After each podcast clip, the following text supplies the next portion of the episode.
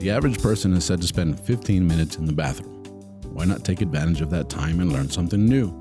Presenting the 15 minute podcast on weird facts, crazy details, and funny particulars that you'll be able to enjoy while you're taking a sh. Well, on your free time. Welcome to This Shit with Sam Butler. Welcome to another episode of the Shit Podcast. I want to have a very special guest, a good friend of mine. You've seen him here before, Luis Garcia. We we call him Luisardo.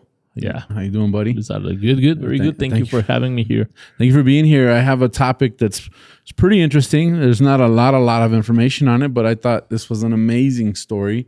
Definitely, you can enjoy this story on your morning commute, or if you're sitting at the doctor's office, or if you're taking care of business. It's cool. Yeah. Yeah, we much. don't we don't discriminate. We want to thank you for inviting us to your toilets.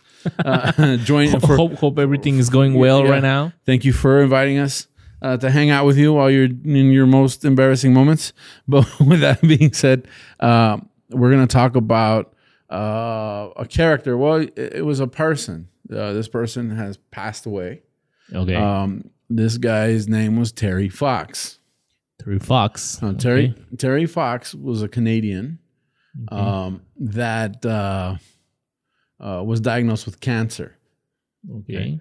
and he had a particular type of cancer that started in his leg and they had to amputate his leg Okay. That's pretty bad. That's pretty bad he was 18 years old Damn.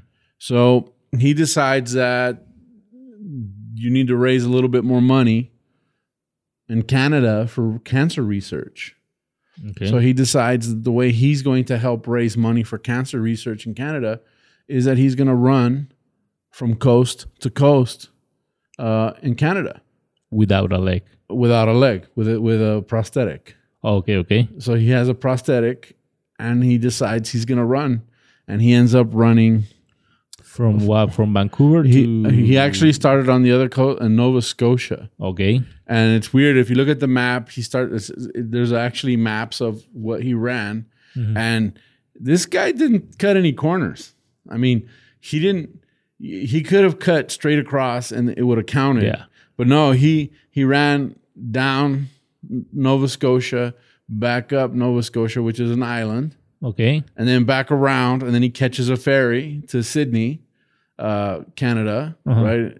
And then he starts there and he runs down, and you can just see where he starts running up and down, and he's catching the whole coast, Damn. right?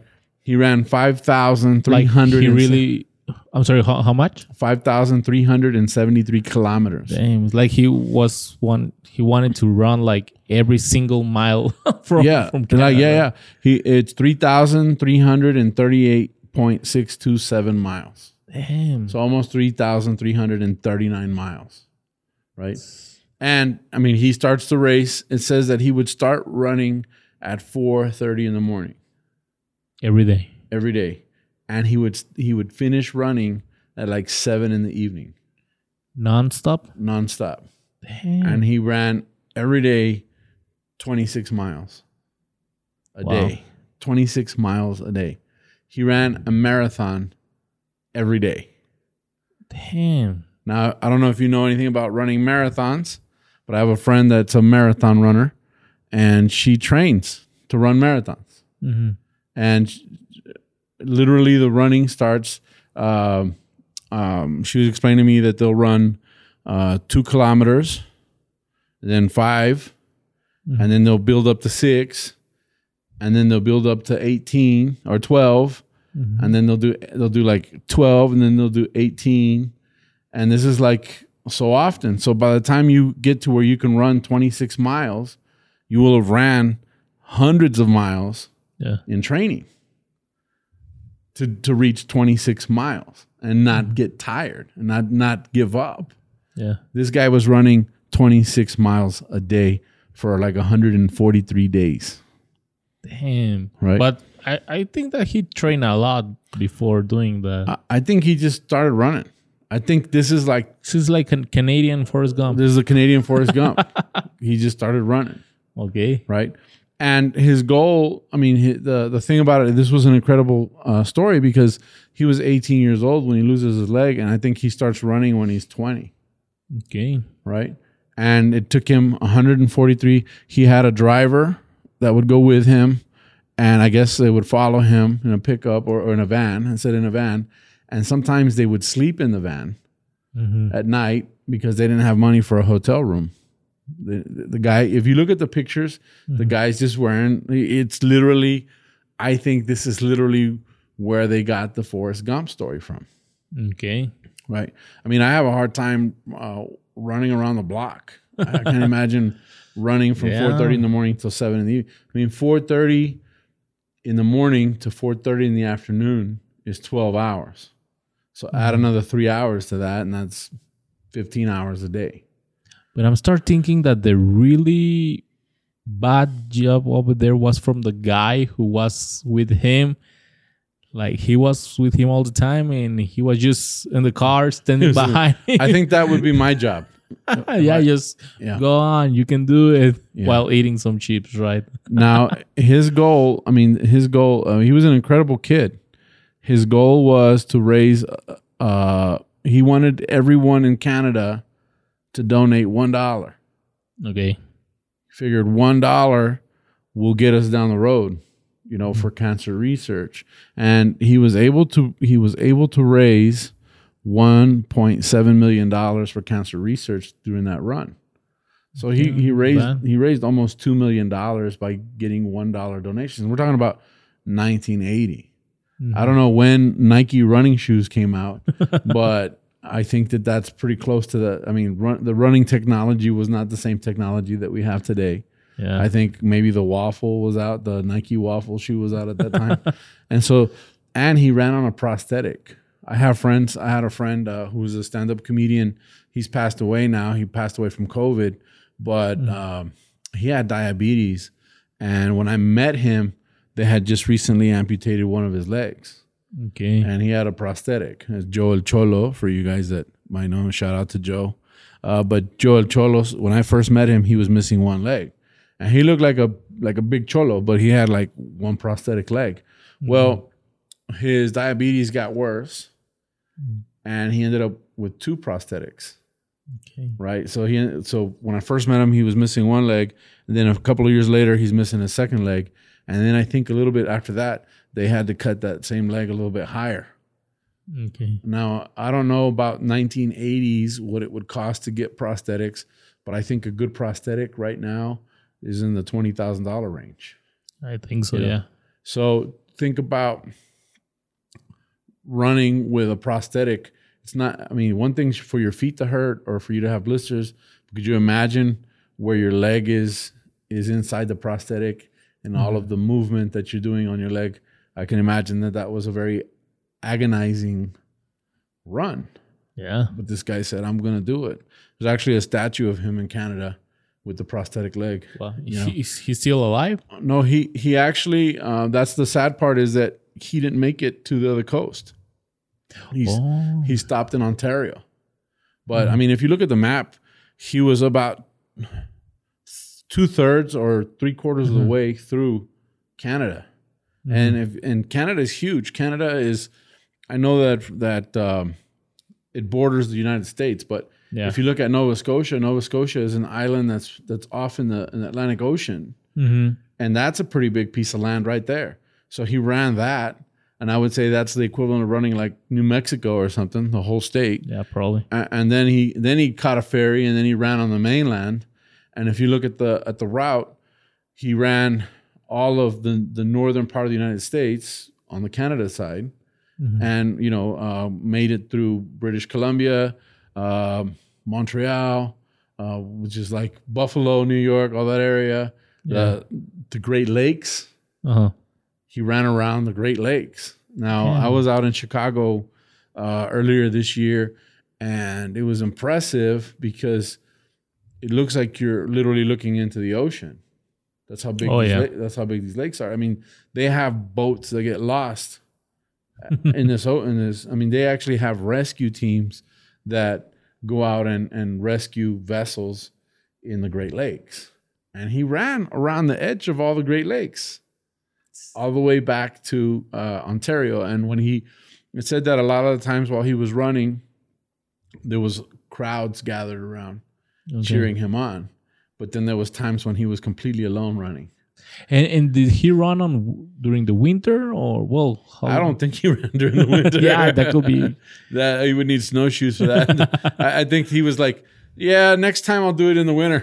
yeah, yeah.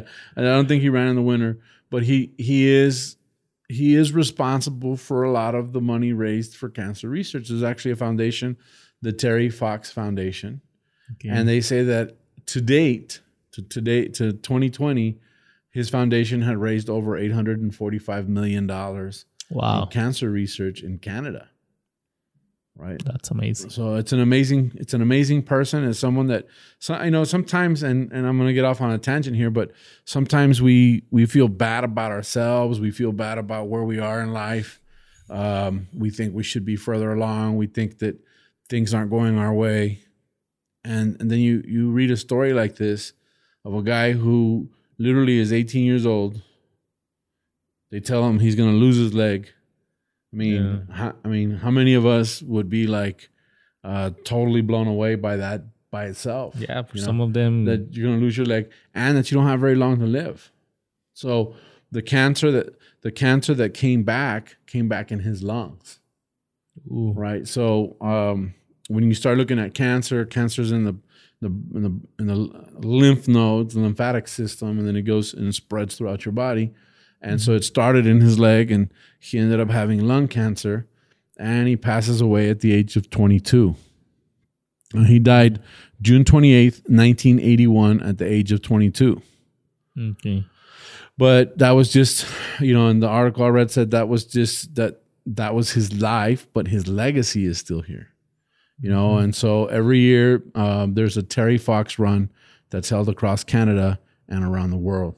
So there's people that actually go to this. So I mean, a lot of a lot of us that aren't runners or not familiar with the running world would say, "Well, running's not for me." Or you see the Susan G. Komen 5K run walks, or or you see those kind of things, and you say, "I don't know what that really does," but it's obvious that even if we don't participate in these different types of events, it's very important that we donate something to these events. I mean, 850 millions uh, dollars, uh, Cana- you know, Canadian dollars, um, have been generated.